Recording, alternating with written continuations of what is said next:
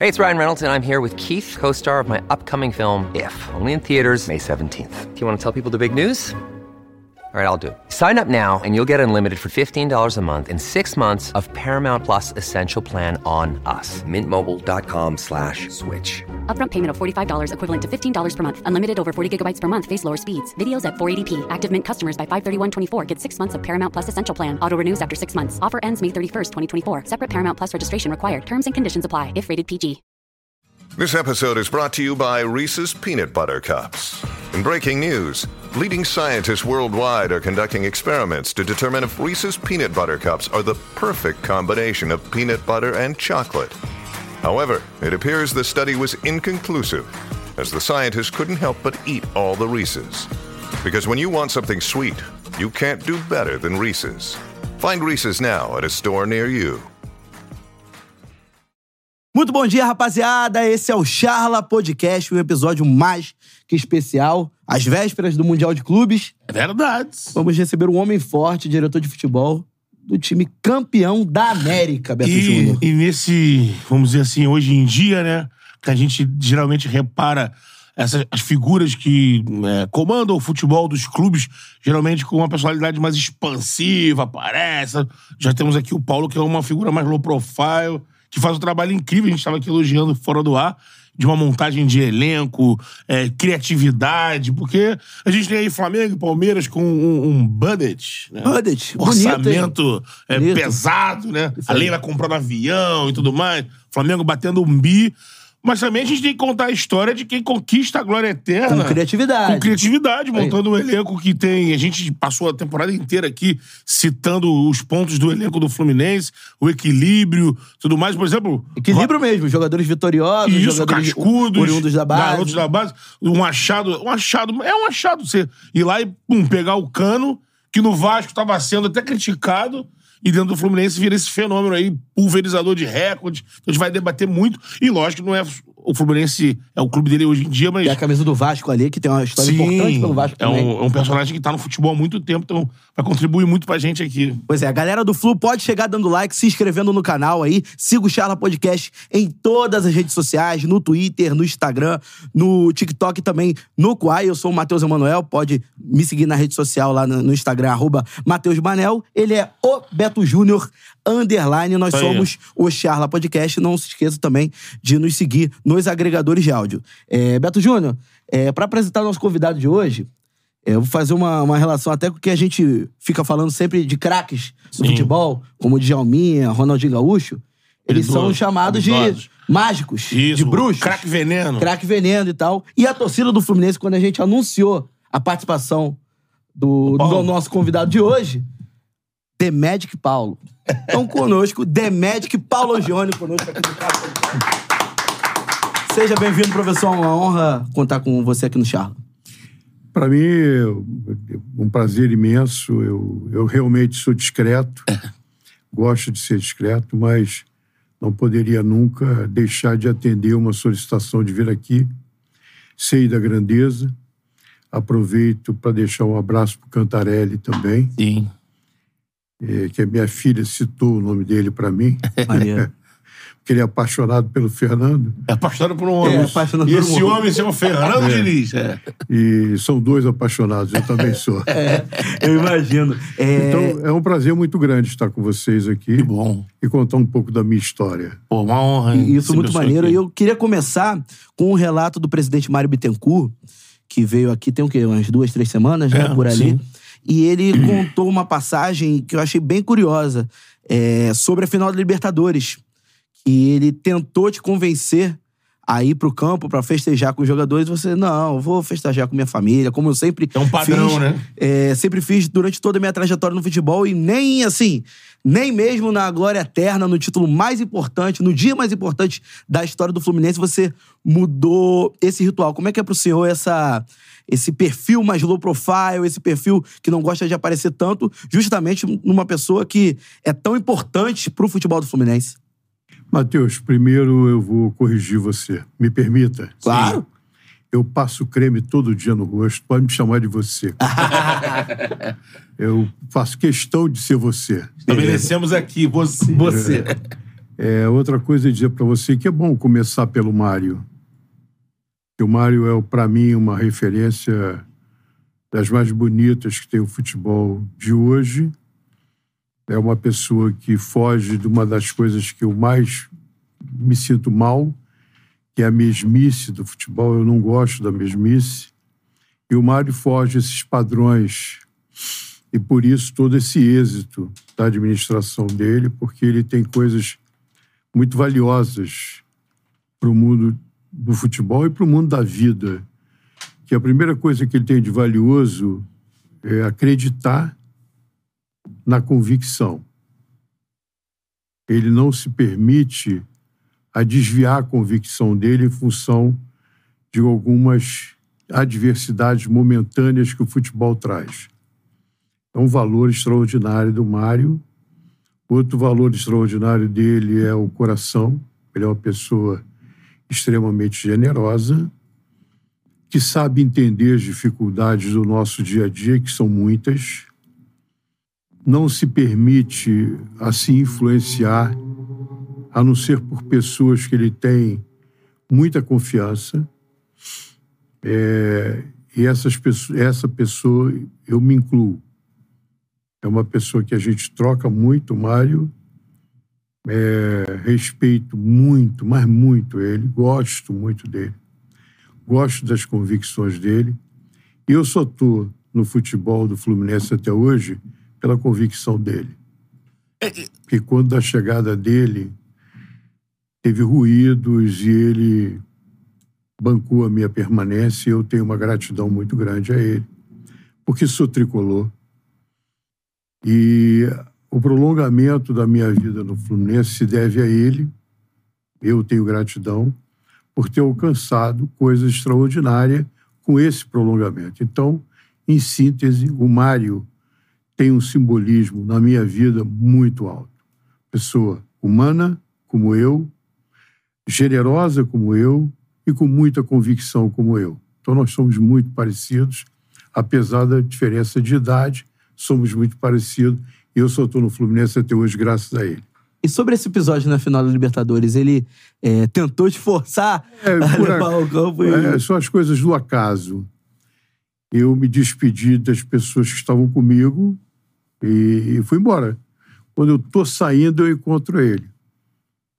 Ele estava entrando para dentro do vestiário. E eu disse, pô, Mário, tô indo embora. Ele disse, não é possível. Fica aí, cara. Aí implorou, chorou comigo. Eu disse, Mário, desculpa, mas eu vou embora. Eu não sou homem para essas horas. Eu sou homem da crise, não das vitórias. As vitórias é deles e sua. Eu estou indo embora. E assim foi. Mas eu sou assim, desde sempre. Sim. Episódio sensacional porque... Nem fotografia eu saía. Quem me, me disse uma vez para me participar das fotos foi o Eurico. Paulo, tira foto. O quadro vai estar lá para a eternidade e vão te ver lá. Foi aí que eu me permitia tirar foto. Que nem foto eu tirava. Pelo menos na foto, né? O conselho do doutor, né? É.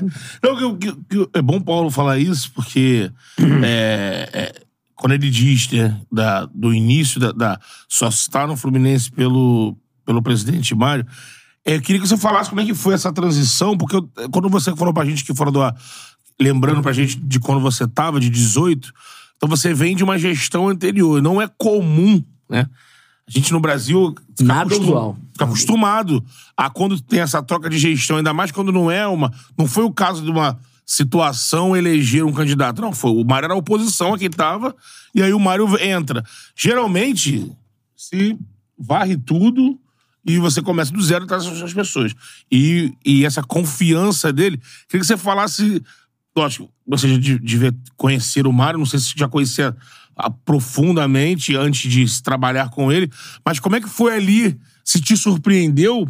Foi um convite? Foi uma surpresa assim? Paulo, quero que você continue com a gente nesse processo. Como é que foi essa, essa transição de você que era da gestão do Abade ficar na gestão do Mário e conseguir esse sucesso todo? Surpresa, eu não vou dizer que foi. Não foi surpresa, porque eu já tinha convivido com o Mário em 2014 no Fluminense, quando chegamos praticamente juntos ao Fluminense em 2014. Aí conheci o Mário bem, Ele foi VP de já futebol. tinha um relacionamento com ele, não muito próximo, mas já tinha, que conhecia o trabalho dele como defensor do- dos assuntos do Fluminense nos, nos tribunais. Sim. Sabia do valor dele e quando nós convivemos ali, a gente formatou uma relação muito próxima. Eu acho que ali, ali, ali a gente é, criou uma consistência de relação muito grande. Aí, quando ele chegou, obviamente, eu tinha uma expectativa de continuar, mas é sempre comum quando a pessoa chega, é, comum não para ele, para as outras pessoas. Sim. É quando chega, tira as pessoas que lá estavam, inclusive pessoas que têm uma ação direta no caminho de um departamento, como é o meu caso. Mas ele bancou isso e para mim foi fantástico. Eu, eu imaginava que isso pudesse acontecer, não por ele. Por ele eu tinha certeza que não aconteceria. Mas eu tinha vivido uma situação dessa no passado. Eu tinha vivido. E foi bem ruim para mim. Eu fiquei muito. Na época, fiquei muito triste, porque eu tinha uma expectativa da chegada de um presidente.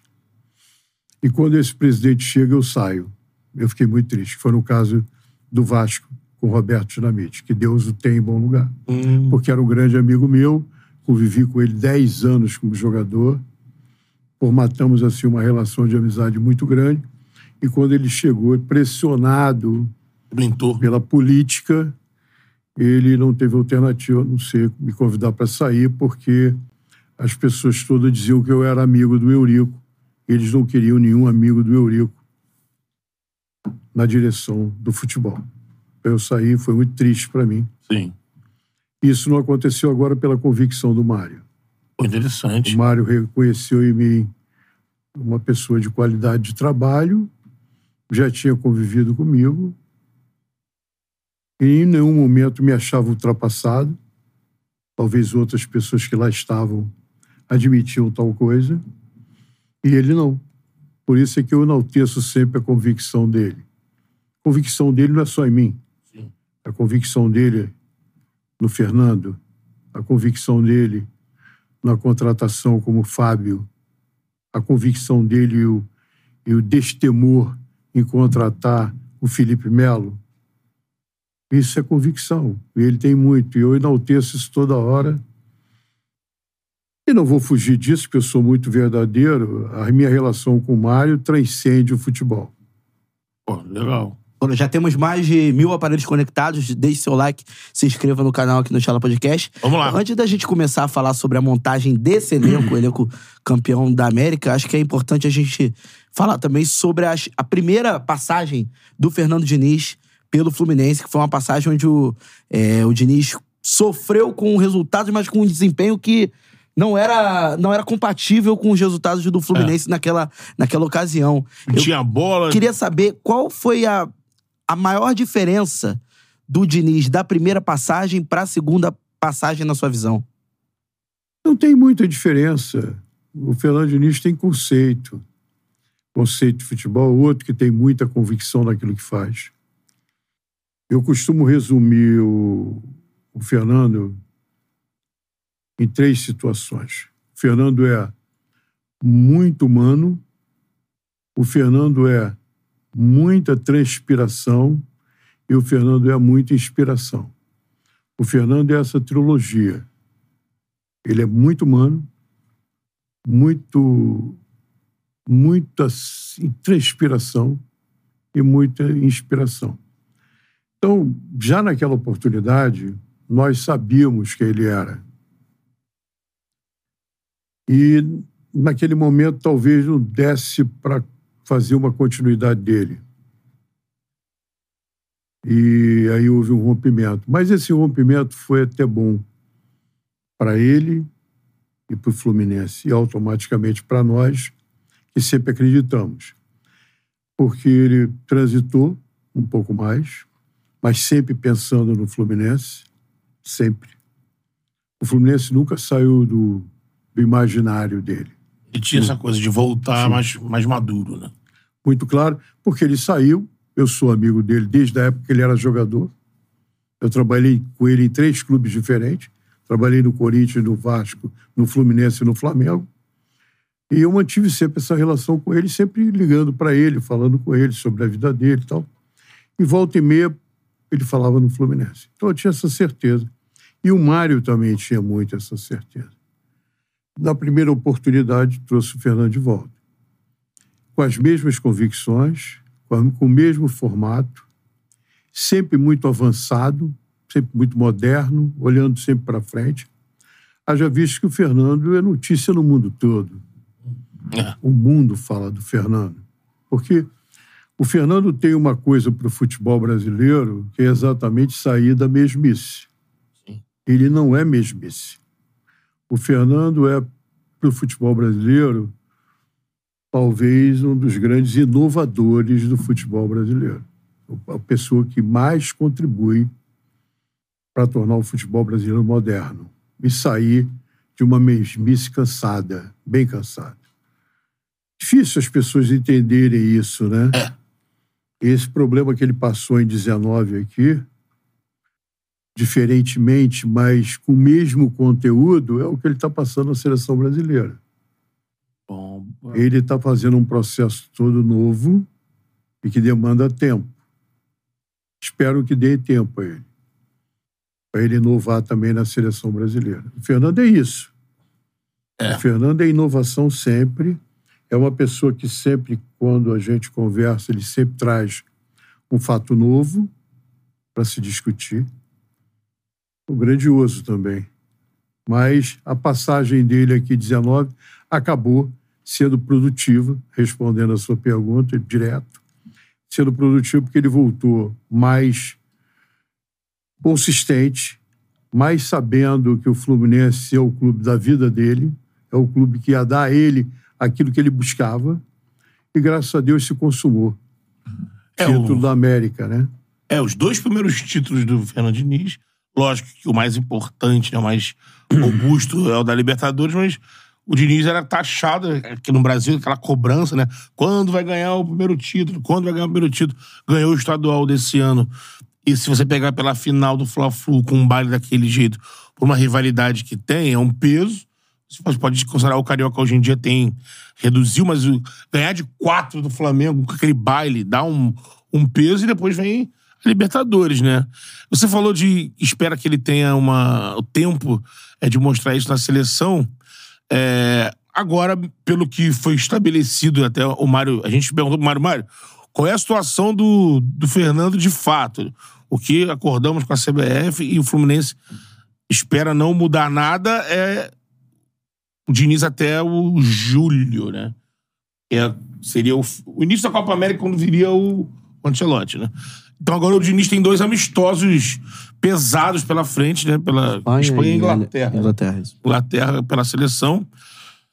É, e- só que já tá surgindo papo lá, de- lá do outro lado lá, do Ancelotti, de renovação com o Real Madrid e tudo mais. Eu acho que isso aí eu acho que seria uma coisa sua com o presidente, né? Mas o Fluminense, se a CBF por algum motivo se manifestar em esticar isso tudo, o Fluminense vai com- continuar compondo ou aí vai ter que ter uma batida de martelo, vocês brigando pelo interesse de vocês e aí deixar o Diniz, ó, Diniz, é contigo, né? É o que eu posso dizer para vocês, é um sentimento meu, que ninguém sabe, estou relatando aqui pela primeira vez, é que o que mais me preocupa nesse processo é a saúde do Fernando. Porque não é uma coisa fácil. É, já foi fácil no passado, eu sou da época que o treinador do, do clube era o treinador da seleção, Luxemburgo já mas só que o mundo mudou. É, o calendário, Hoje as coisas têm uma dimensão muito maior. E o que me preocupa nessa duplicidade é a saúde dele. É a única coisa que me preocupa. Até então, está indo muito bem. Ele consegue sair da seleção e no dia seguinte entrar no Fluminense e não toca no assunto de seleção, é só o Fluminense. Ele consegue virar a chave com muita facilidade, mas não sei o homem tem também os seus limites, né? Sim. Não sei até onde isso pode chegar. É uma coisa que a gente tem que reavaliar. Agora, ainda falando sobre o, o Fernando Diniz, É, você no início falou sobre o Mário, sobre o Mário Bittencourt e sobre a- as suas semelhanças com o Mário, mas tem uma semelhança muito grande em relação ao Fernando Diniz também, principalmente no trato com, com as pessoas. Sim. Eu acompanho uma entrevista sua no GE há um tempo, e você disse até que os jogadores precisavam não só de psicólogos, mas de psiquiatras para para aguentar tamanha pressão. É, como é que você vê essa sua semelhança, essa similaridade com o Diniz em relação ao trato com o jogador? A gente pode ver o exemplo do próprio John Kennedy, que era um, um- um garoto que precisava de um cuidado maior. É, até jogadores que não vieram tão em alta assim, como o Diogo Barbosa, que fez uma grande Libertadores pelo Fluminense desde que chegou, grande temporada, melhor dizendo. Queria saber essa sua relação com o Fernando Diniz em termos de, do trato com o jogador, né? do carinho. A vantagem que tem é porque as três pessoas são muito parecidas na relação, entendeu? Eu, o Fernando é treinador porque foi jogador. Forma que ele tem de retribuir o jogador é exatamente ter sido treinador. O que levou o Fernando a ser treinador foi o próprio jogador, a vida que o Fernando teve como jogador. Isso levou ele a ser treinador ele tem esse lado humano muito latente, muito latente. É, ele gosta de conhecer a história do jogador. Ele gosta de conversar com o jogador. Na realidade, ele também é um gestor de pessoas, porque ele gosta disso. É muito parecido com o presidente, com o Mário, e é muito parecido comigo. Aliás, essa relação minha com ele é tão estreita porque talvez eu dei o carinho a ele na época que ele era jogador que ele precisava e a gente montou uma relação de amizade muito grande porque ele é assim ele é muito isso ele é único é, nessa forma de conhecer a história do jogador ele gosta de sentar com o jogador e saber de onde veio como é que foi a vida dele e tal porque ele ele prospecta no outro o que ele gostaria que prospectasse nele entendeu? E é isso, ele é, é a forma dele viver. É o lado humano dele é muito grande, é muito parecido com o Mário e muito parecido comigo. E como é que foi esse processo é, com o John Kennedy? Porque, pra gente relembrar, o John Kennedy inicia é, a temporada disputando o Campeonato Paulista com a Ferroviária. Isso. Chega a liderar a artilharia Na e primeira tal. fase, né? É isso. A torcida do Fluminense pedindo muito. é, porque o John Kennedy, desde que surgiu na base, fazia gol no Flamengo. Era um Era um artilheiro. de Fla-Flu. É, nato e termina a temporada como é, grande jogador da fase final da Libertadores do Fluminense. Queria saber como é que foi esse processo é, do retorno do John Kennedy ao Fluminense. É, Alguns fatores aí influenciaram para isso, né? É, é óbvio que você, pelo a busca do resultado, muitas vezes a incompreensão ela existe. O John Kennedy é um transgressor de ordens, né? É um cara que está sempre mudando conceitos. Um menino, como todos os outros que eu conheci no mundo do futebol, coração imenso, menino bom, mas um menino que tem ainda o, a, a- assim, a forma da fantasia da vida que é muito razoável e peculiar no jovem que sai do anonimato para um aparecimento muito rápido.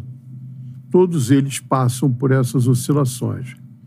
O John Kennedy não é único nesse processo. Ele talvez esteja um, um diferencial, como outros também foram diferenciados, né? Nesse processo. E às vezes tem dificuldade das pessoas assimilarem esse tipo de comportamento, essas coisas, e aí acabam criando um, um fator de, de afastamento. Não, não quer nada, isso e aquilo. Eu sou de uma outra época em que compreendia todo mundo e continuo compreendendo todo mundo. Eu não quero que ninguém me compreenda. Eu prefiro compreender. Sempre. Ainda mais no momento que vivo. Com a minha idade, gratidão ao futebol da consolidação da minha vida familiar, uma série de coisas. E agora, mais do que nunca, eu tenho que compreender mais ainda quando, quando eu precisava do emprego, eu já compreendia, quanto mais agora. Sim. Eu compreendo mais as pessoas. Mas nem todo mundo tem a razão da compreensão que eu tenho. E às vezes isso cria alguns desgastes. Mas nunca se deixou de dar atenção a ele. Sempre tratamos ele de uma forma boa, mas em alguns momentos, ele constrangia outras pessoas, né? E aí ele passou por toda essa transição, mas sempre acolhido, sempre bem abraçado, sempre que é a nossa forma de viver, tanto do Mário como minha, como do Fernando. E aí resultou, né? Ele passou um pouco da fase da fantasia exagerada. Não é que ele deixou de fantasiar a vida, ele continua fantasiando, mas mais madurado, mais adulta, mais adulta. Vamos assim dizer. Ele continua prometendo que, pra- que vai fazer gol do título e vai fazer. E faz gol do título. É, é, acho que assim, o- vocês que têm, principalmente você, né, que tem uma estrada longa no futebol, quando pega esse tipo de diamante bruto, né, tem uma condição maior de lapidar. O John Kennedy, ele é, ele tem algo que falta, no- a gente tem debatido isso aqui nas nossas resenhas, né, que falta no nosso futebol, que era uma coisa que vai te remeter aos anos 90. Acho que a gente tinha mais, né? Você viu o Romário surgindo, você viu outros jogadores surgindo, que essa é... Edmundo. É, um cara que tem...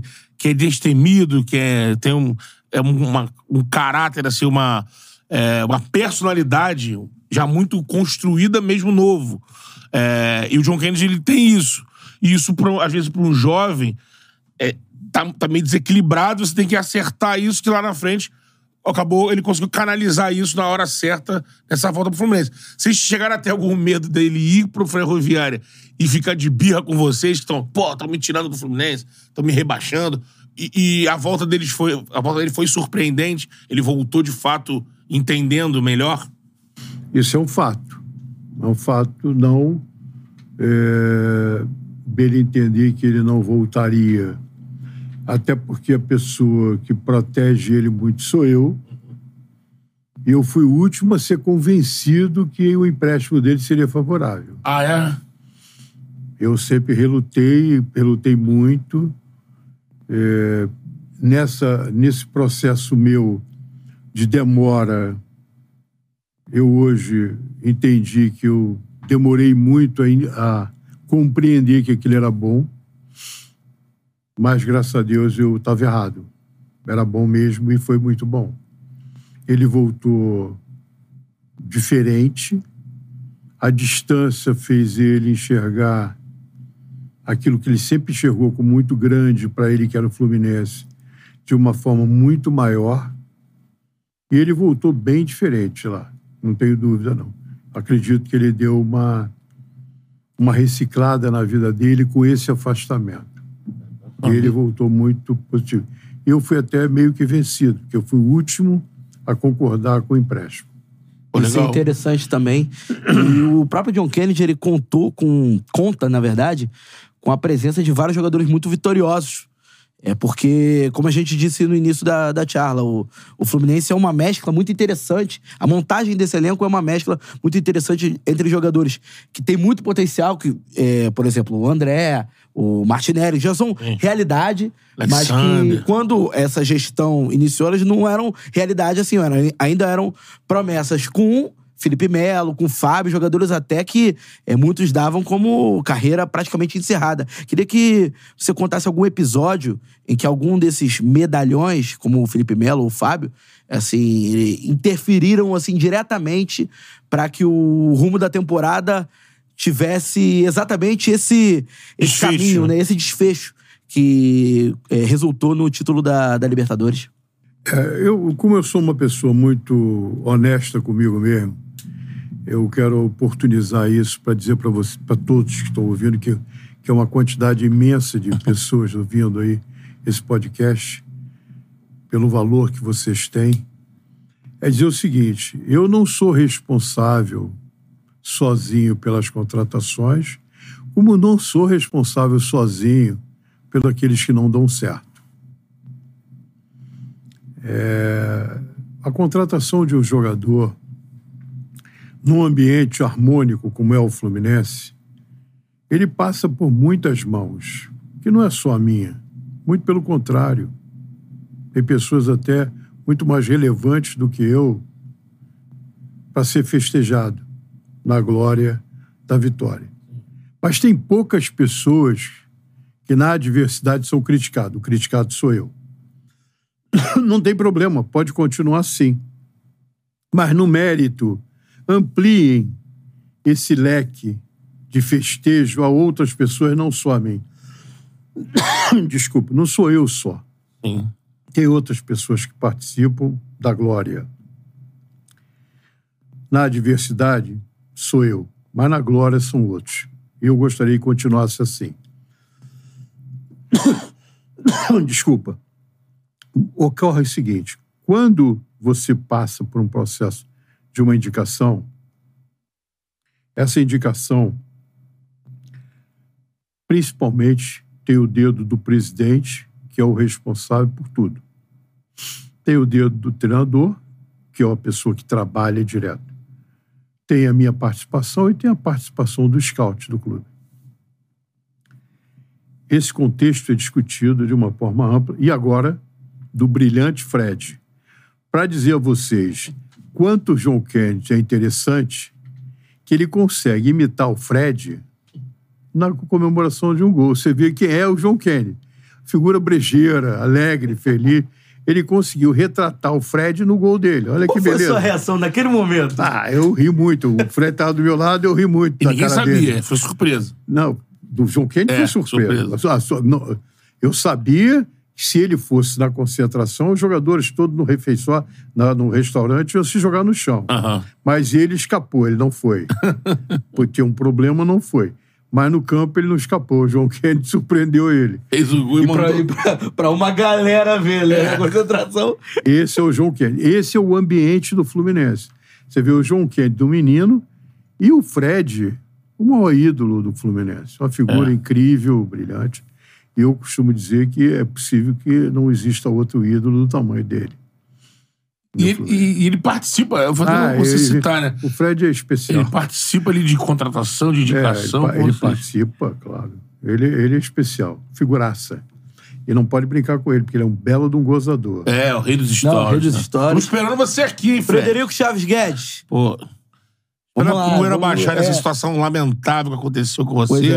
é. É. uma vítima aí do, do nosso problema, acho que dos problemas mais profundos que a gente tem aqui no Rio de Janeiro, mas que graças a Deus não aconteceu nada mais grave, além de ser um trauma tremendo, você vê homens armados, não ter o carro e tudo mais.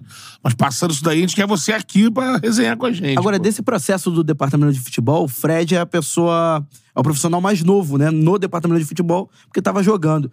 Eu queria saber esse impacto eh, que ele causou eh, no departamento de futebol com a expertise toda dele de uma carreira vitoriosa, né? É, ele, ele é um, um ex-jogador recente, né? Então, esse grupo que está lá é um grupo de pessoas que já o conheciam como jogador e continuam se relacionando com ele muito bem.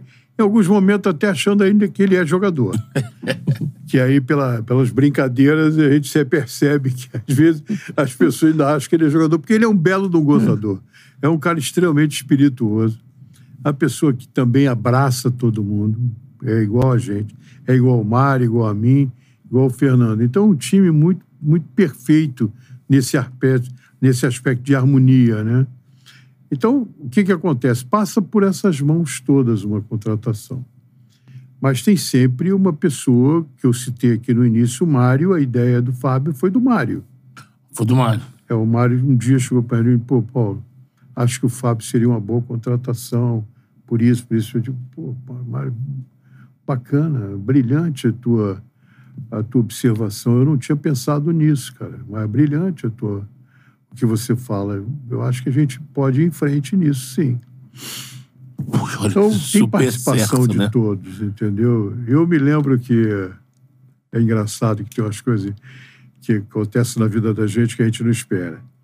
Eu, eu quero lembrar o nome, está fugindo o nome. Trouxe um jogador do Náutico, um zagueiro do Náutico. E esse jogador, Rafael Ribeiro. Rafael, esse jogador veio Valeu, pro- Benja. Obrigado. esse jogador veio para o Sub-23, muito bem recomendado.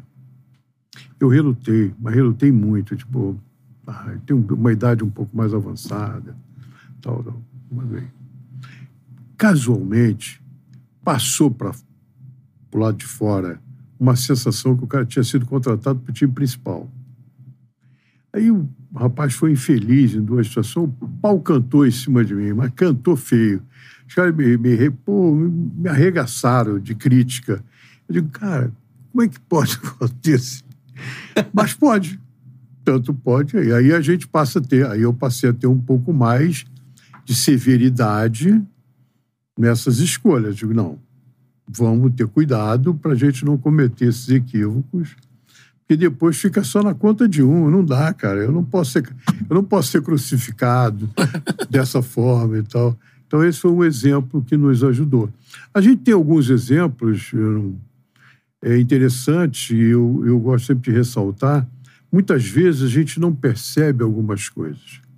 Quando veio, vieram três meninos que já estavam na Europa, vieram para o Fluminense, esses três meninos, pela, pela disciplina, pela conduta, eles deram uma contribuição fora do campo muito grande ao Fluminense, principalmente para os jovens que ascendiam a equipe principal, que foi o, o Caio, Caio Henrique, o Alan, e um outro menino, seu nome é Evandro, que foi de São Paulo, que estava na Europa também, que não teve sucesso aqui no Fluminense. A disciplina desses rapazes contaminou positivamente os outros, entendeu?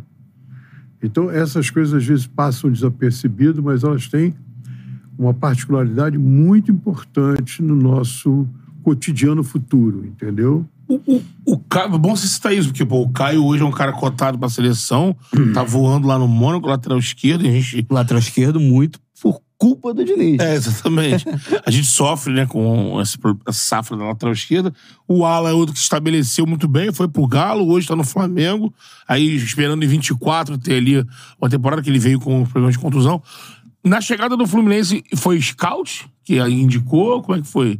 Porque o Alan era do Liverpool, não era? O Alan foi uma indicação que chegou a mim, ratificado por algumas pessoas que trabalharam com ele na seleção, que falaram para mim muito bem dele. O Caio Vinícius foi uma indicação, foi uma Caio Henrique. uma indica, Caio Henrique foi uma indicação que chegou no scout. Uhum. E o Evandro também foi uma indicação que chegou por ali no scout.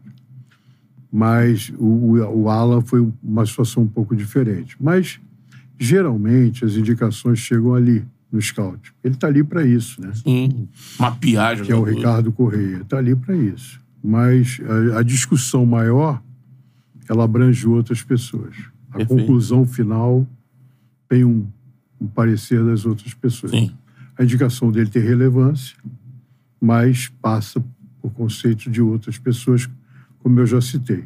O presidente, o treinador, eu e hoje o Fred.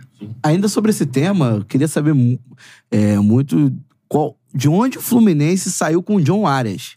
Porque, assim, é é uma contratação que, se a gente pegar custo-benefício, é, talvez seja uma das melhores contratações de custo-benefício dos anos 2000 pra cá do futebol brasileiro inteiro. É, e... Porque é um jogador que hoje se estabeleceu na seleção do seu país, foi importante não só desse ano, já vem sendo importante Ajudou a Colômbia anos também, né? ajuda a Colômbia e, assim, é um craque de bola que certamente vai ser assediado por clubes do exterior agora. Melhor meia direita do Brasil É. hoje. Melhor meia. Lógico que a gente vai fazer essas seleções aí, são muito contaminadas pelo Brasileirão, né? Mas avaliando a temporada, meia pela direita, o Arias é o Como é melhor. que foi o processo de contratação do Aras? Foi esse chegou no, no scout, esse chegou através do scout. Aí se viu vários jogos dele. Eu, inclusive, vi um jogo que me chamou muita atenção. Ele jogando pelo lado do campo contra, se eu não me engano, o River Plate, que eles perderam, tiveram um jogador expulso. Eles perderam o jogo, mas ele deu assistência pro gol. E me chamou muita atenção, mas chegou via scout. É interessante a gente falar sobre o trabalho do scout. Se eu não me engano, o Mário chegou aqui falando sobre como esse trabalho do scout já vem de um tempo, né? Sim. Já Quem- era da outra gestão. Quem trouxe o Ricardo Corrêa pro Fluminense foi o Mário. É, é Ah, interessante. Quando foi, quando foi vice de Se eu não futebol? me engano, quando ele foi vice. É, 2015, não sei É, o se- Ricardo deve estar no Fluminense há uns 10 anos.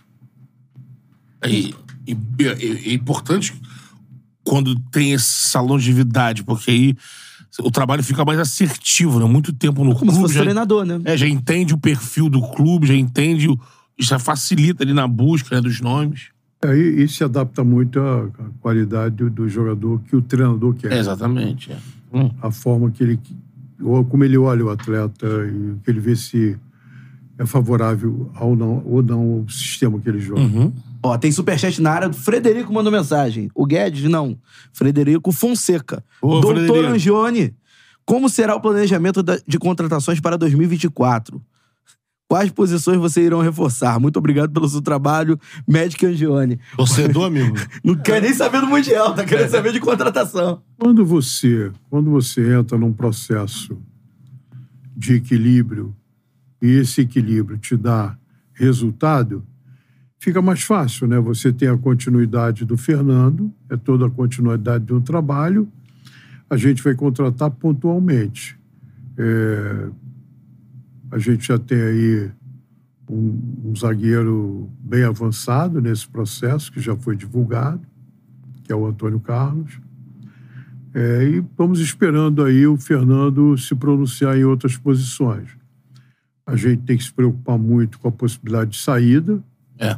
e a gente vai trabalhar muito em cima de, de saída.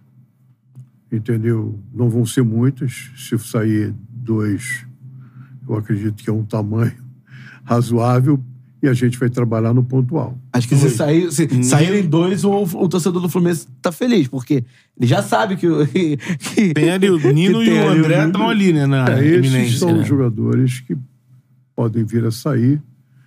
E aí a gente vai trabalhar nesse pontual. E em alguma posição que há uma necessidade, que se verificou que tem uma necessidade, a gente vai atrás. Mas ah, estamos trabalhando, mas isso é muito importante que a gente guarde. Eu peço desculpa ao torcedor que tem uma ansiedade muito grande. É, mas a gente tem que trabalhar muito no sigilo É. para que as coisas não deixem de acontecer. Até porque o Fluminense é vidraça, né? Campeão da América. Então agora, acredito que os diretores de futebol, É. se não estiverem vendo o Charla, deveriam estar vendo. né? Então. o Frederico tem a minha, a minha, minha compreensão, eu compreendo perfeitamente a tua ansiedade, mas pode ter certeza que a gente tem hoje mais facilidade para acertar do que errar. É, fique, fique ansioso pela semifinal que vem aí. E a outra coisa que eu queria ressaltar aqui, que você falou no Caio, no Caio Henrique, Henrique, sim. A gente tem hoje um caso específico, que é o Thiago Santos. É o É Santos. a né? convicção do Fernando. O Thiago É. Santos é zagueiro, Sim. não é volante. E vai ser zagueiro. Aliás, já é zagueiro. É, tem entrado sempre ali, que era um jogador que o Fluminense foi buscar. Eu confesso que aqui critiquei, porque no Grêmio é, não tava fluindo, né? A torcida pegando no pé, mas tem outros exemplos. A gente fez aqui o jogo do Bahia com o Tassiano. No Grêmio não andava. No Bahia é uma referência. jogador que se posiciona muito bem ali. É, Cara, e- Alexandre Zé Wellison no Fortaleza, né? Sim. Edenilson no Atlético Edenilson. Mineiro. Exatamente, é Edenilson, porque machucou meu Mengão agora esses dias aí. e eu, de fato, eu reparei, eu não tava ligado nisso. Reparei nesses últimos jogos, tô vendo o, o Thiago ali atrás. Aí eu falei, ah, o Diniz E já. é zagueiro. É, zagueiro. Ele já é zagueiro. É zagueiro. E é interessante que o Diniz já fez isso, por exemplo.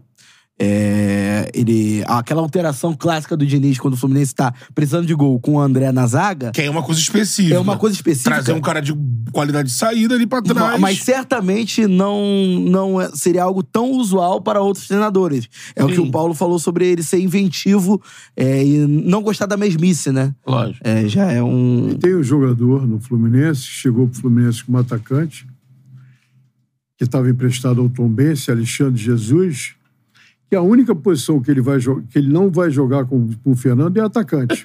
ou ele vai ser lateral ou ele vai ser zagueiro. Aí. Esse é o modelo Zagueiro do Fernando também, Diniz. É. Esse é o modelo do Fernando Diniz. Fernando Diniz tem convicções eh, diferenciadas da grande maioria, ou quase todos. Ele enxerga algo ali, né? Você com sua passagem no futebol desde 86, se eu não me engano, né? Eu tô no É, futebol, Desde 86. 81. 81. É, você já viu alguém parecido com o Fernando Diniz nessa. Ninguém. Fernando é o único. Tem um, um profissional que também é meu amigo, que tem caminhos parecidos com o do Fernando, que é o Eduardo Barroca.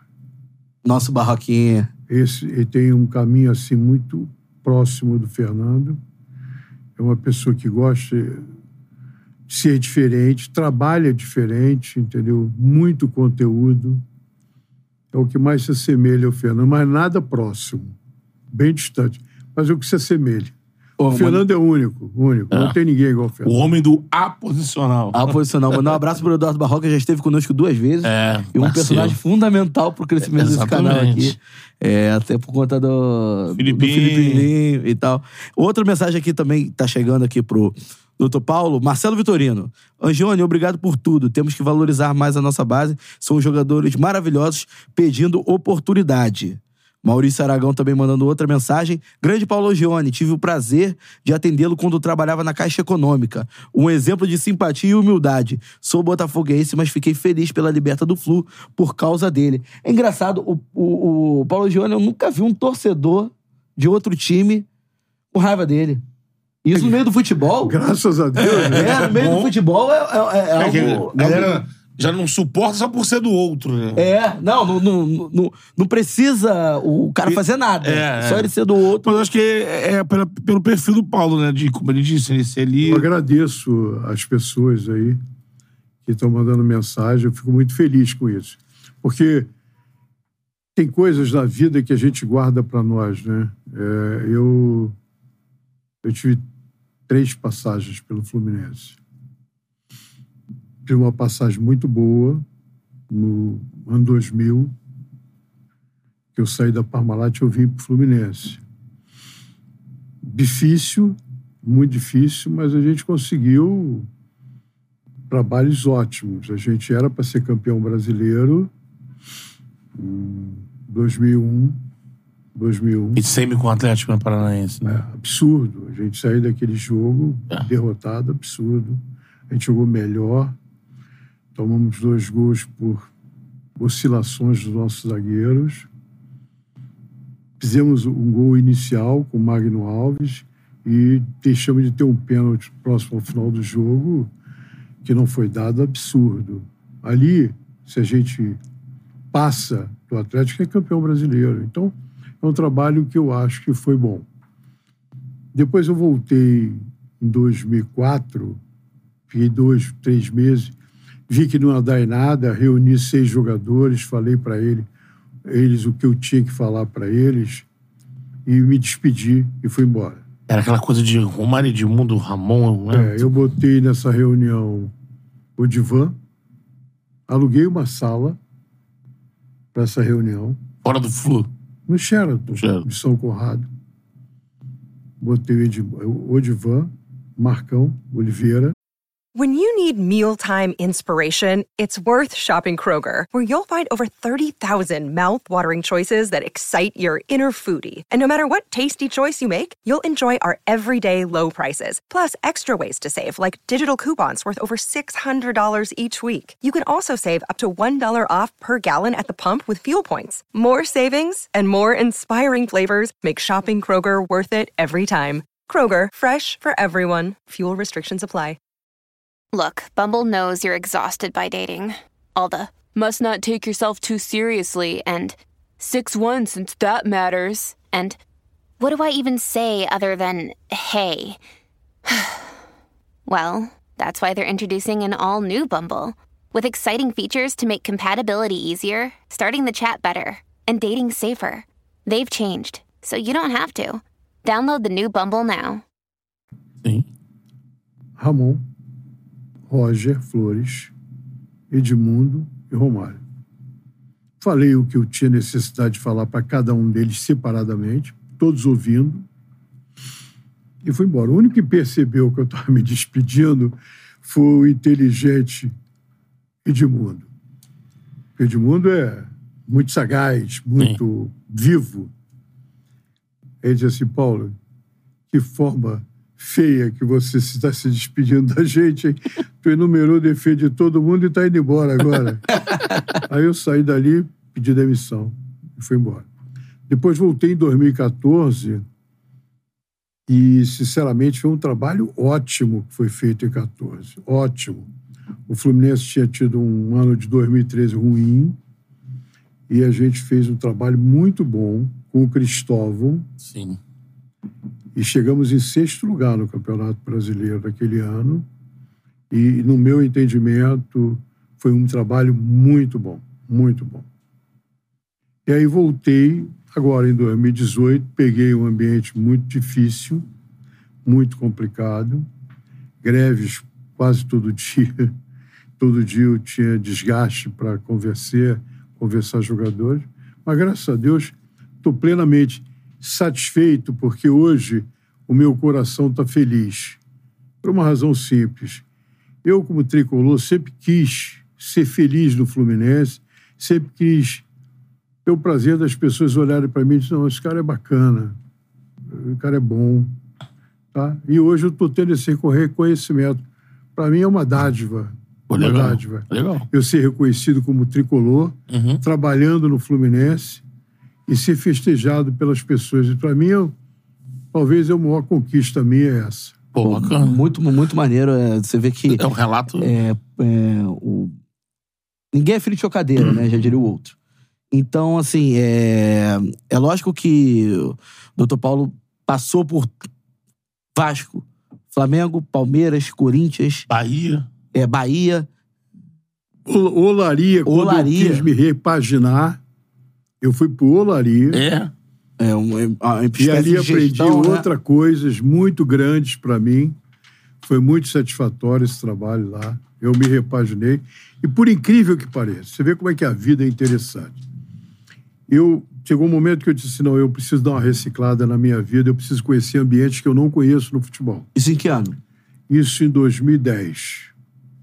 2009 para 2010. Aí eu fui para Olaria. E ali conheci valores outros que me dão hoje a certeza que o segmento do futebol é o segmento que mais dificuldade tem na parte social.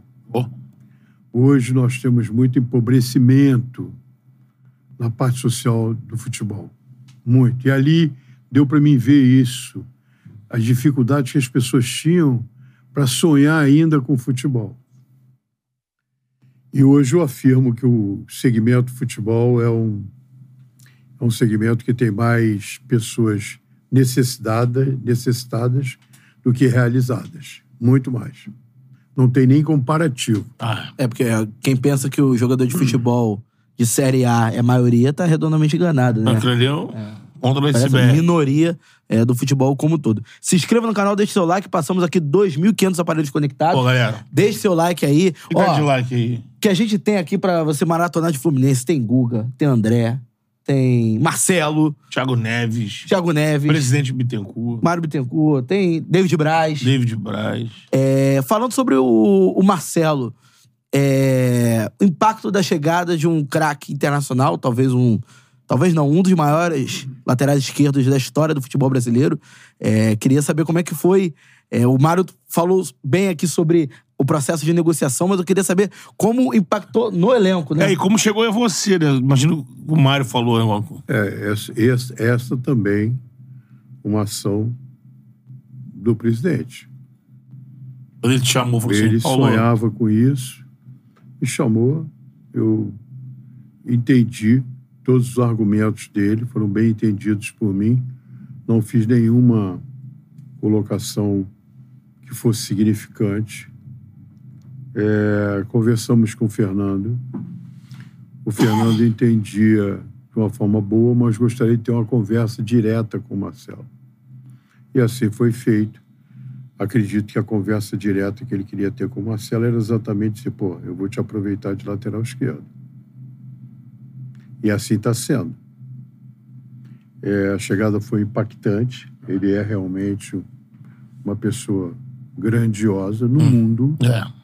respeitada no mundo todo. Talvez sendo ele uma das maiores referências do, das redes sociais aí, uma das quatro, É. terceira ou quarta pessoa mais solicitada nas redes sociais. Você vê o tamanho desse, desse jogador.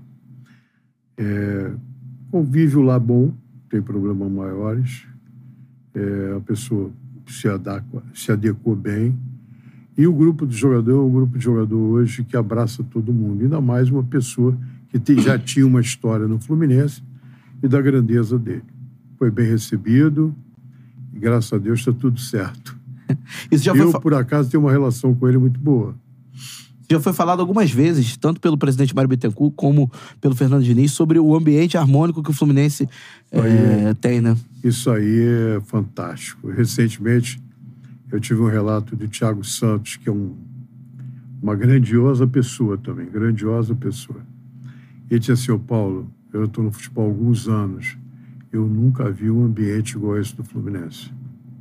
É um negócio que chama a atenção. Pra cima, né? É uma relação de harmonia muito grande, muito grande. Felipe Melo faz parte disso. É, né? É- São opostos que se dão muito bem. O Nino, muito mais Sereno, tranquilo. assim, como eu, muito mais contido, Uhum. muito mais devagar. E o Felipe, Felipe assim, mais eloquente e tal. Mais um cara que é, todos ajudam.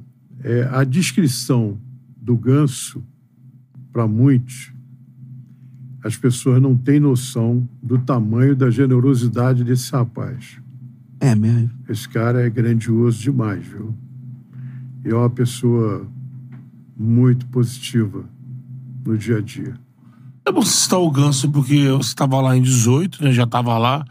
E o Ganso, até é, a virada do Ganso se dá muito na chegada da gestão do Mário. Acho que o Abel é o primeiro que consegue botar o Ganso pra jogar naquele início de temporada. Ele já faz miséria naquela final daquele campeonato carioca É, com Ele o Abel, pegou né? o Fernando em 19. 19. O, sim, sim. Ele já, quando o Fernando chegou ao Fluminense, chegou o Ganso quase concomitante. Uhum. Eu acredito que o profissional que sempre nunca pensou diferente em relação ao Ganso foi o, foi o Fernando. É porque teve um período que a torcida, a mídia, a opinião pública, assim, ah, o Ganso tá roubando, o Ganso não joga, o Ganso fica aí. O Ganso é. E ele se é recuperou. incrível. Eu tenho uma passagem do Ganso, do Ganso não, do Fred comigo, e disse, pô, Paulo, agora que eu tô aqui, tô vendo, pô, esse cara não existe. Ele faz coisas que ninguém, que ninguém consegue entender como é que ele consegue fazer. O, o Ganso é um, um mágico jogando futebol, um mágico. Não, é É real. impressionante. E muita gente acha que, ah, e por ele ser muito discreto, que ele não participa, participa. Fundamentalmente com a generosidade. Queria Porque que... esse rapaz ajuda. Tá Mas disposto quando eu digo ajuda, do bolso dele, hein? Sim. Não é ajuda ali. é, o ambiente nosso é tão bom, tão bom. E recentemente a gente precisou fazer aí uma, uma junção de ajudas e alcançar um objetivo de um valor. Uma vaquinha. Um ratatá, né? Em três horas se conseguiu, em três horas, os jogadores conseguiram atingir a meta, além da meta, foram além da meta, para ajudar uma, terce- uma, uma pessoa Pessoa. que precisava de ajuda. Então esse é o ambiente do Fluminense. Solidariedade, né? Os caras são solidários, os caras são. É muito bom, é muito bom. A gente vai pro trabalhar, eu, sempre feliz. Eu, como É. eu gosto de ser, sempre feliz. E o resultado não podia ser A diferente. bola não né? entra por acaso. É, né? exatamente. É, exatamente. Falando até sobre. isso, hein? Citou até o Surian, hein? É, falando sobre, sobre a projeção, não para a próxima temporada, mas para o Mundial de Pô. Clubes, é, o Fluminense tem aí um, um, um Mundial de Clubes diferente, né? Porque é a primeira vez que é, vão. o- times sul-americanos vão enfrentar. é, podem enfrentar, por exemplo, o- o- times árabes né, da Arábia Saudita após essa injeção de, de investimento Tá gigantesco. E na Arábia Saudita. E na Arábia Saudita. É, queria saber sobre a expectativa, como a está logística do Fluminense, sendo foi conversado internamente, até em relação às últimas partidas do Campeonato Brasileiro. Muito se falava, ah, o Fluminense vai é, andar pro Campeonato Brasileiro daqui pra frente e meteu 3 a 0 no Santos, né? É, 3 a 1 3 a, 3 a 0 3 a 0 com um primeiro tempo de cinema, né? Sim. Jogando. Isso é um outro fator importante e relevante para se ressaltar. Porque todo mundo que atinge o objetivo, por si só, esmorece um pouco. Né? Isso você vê que o Fluminense está no mesmo caminho. Nada mais é de que o respeito à competição, nada mais é para o Fluminense conseguir uma colocação melhor que dá mais rentabilidade, mas fundamentalmente que as pessoas estão trabalhando, preparando-se para o Mundial. Então, em nenhum momento se desligou, muito pelo contrário. A cobrança do Fernando é diária e constante para que as pessoas não esmoreçam, trabalhem pelo respeito à competição, pelo o, o recebível do Fluminense numa pontuação melhor e olhando para dia 18, que é o primeiro jogo. Como é que tá essa expectativa, antes de falar do Mundial, para esse jogo com o Palmeiras, né? Porque é um jogo que é, interfere diretamente no andamento do campeonato. É lógico que. Pode falar. A expectativa é grande. Como todos os outros, como foi contra o Santos, que também necessitava de resultado, será contra o Palmeiras e será contra o Grêmio. Porque não tem dúvida, o Fernando não abre mão do processo do jogo. E sempre vencer, sempre vencer. E os jogadores estão imbuídos disso. É a necessidade de fazer um, uma cautela aqui ou ali, faz parte do jogo. Agora não foi o Felipe, não foi o Marcelo. Pode ser que nesse jogo do, do Palmeiras outros possam não ir. Haja visto que quando o Cano caiu no campo, todo mundo botou a mão na cabeça. Sim. Então você vê os riscos que correm. Mas todos os riscos bem elaborados, bem. A não ser que aconteça fatalidade, mas vai sempre com o melhor. A torcida do Fluminense está falando muito sobre o gramado sintético. Existe esse temor dentro do Fluminense é, de perder algum jogador por lesão por conta do gramado sintético do Allianz É, Parque? o, o gramado sintético é sempre um problema, não tenha dúvida. Sempre um problema. É, você tem hoje aí alguns campos que são assim, a preocupação ela existe, mas é, os jogadores já se acostumaram a jogar, principalmente na arena do, do, do Palmeiras, já se jogou várias vezes lá. Que é o caso da arena do, do Atlético, que jogou-se várias vezes lá. A novidade foi a do Botafogo. É, é mais rente, né? O piso é mais. É uma. Bota, Palmeiras parece mais quando o Atlético, você olha ali, você vê um piso, uma, uma, uma grama sintética maior, né? Eu- E aí sobre o Mundial, né? é, então, sobre o Mundial, assim, pr- primeiro, o Fluminense. Onde o Fluminense fica? Fica em Riad?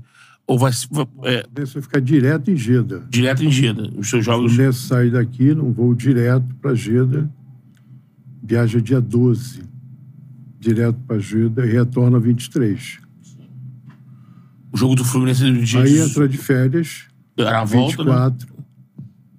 24, e se apresenta 23 de janeiro.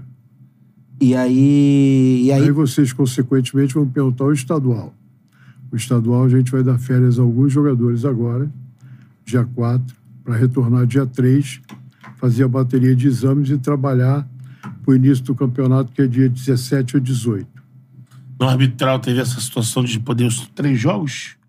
Três primeiras rodadas que pode usar um time que não seja os É, a gente principais. provavelmente vai ter que usar com quatro rodadas, porque além da gente se preparar bem para a temporada, a gente tem no dia 28, 21 e 28 a Recopa. é, tem isso também. Então a gente Sim. tem que se preparar muito bem de fevereiro. Aham. A gente vai ter que ter um trabalho muito bom que é para contemplar essa competição, que é uma competição, é uma, é uma competição de real valor para o. Fluminense. E agora, é impossível não pensar, por mais que a gente saiba que existe um, um, um- um rival pela frente na semifinal, possivelmente um rival muito então, forte, Provavelmente deve ser o Al Ittihad. que é o time do Benzema, do Kanté, É, agora, que agora do contratou o Guadiardo, né? Como Gadiardo e tal. Eles, eles vão enfrentar na primeira fase o Auckland City, que assim, futebol não tem mais bobo e tal. né? A Nova Zelândia ainda tem uns bobos lá, né? Acho que dá pro, pro investimento do, do Al Ittihad. Antes eles já passavam, né? É. E aí, desse jogo, eles pegam o, o time do Egito, né? O Ali, né? É difícil. É, o time mais difícil do que o, do que o Auckland. Mas ainda acho que o Al Ittihad entra como favorito, pelo menos. E aí, passando do Ali, vai enfrentar o Fluminense. Mas eu queria saber porque é, é, Você citou aqui sobre como o Fernando Diniz é diferente de tudo e a gente sabe como o Guardiola é diferente de tudo. E o Guardiola É, perguntou: estou curioso para entender esse jogo do Diniz. Já existe, ou em algum momento existiu alguma resenha dentro do Fluminense em relação a isso, não de soberba ou algo do tipo, mas de uma expectativa. A torcida, certamente, sempre tem essa expectativa de enfrentar o campeão europeu, é, de um Manchester City, que tem o, é, grandes jogadores, e tem o Pepe Guardiola no comando. Já existiu alguma Não, conversa o- nesse o- sentido? A conversa que existe é o, o objetivo da temporada final, que é o Mundial. Essa conversa está muito clara. É o desejo do jogador é muito claro também de estar nessa competição.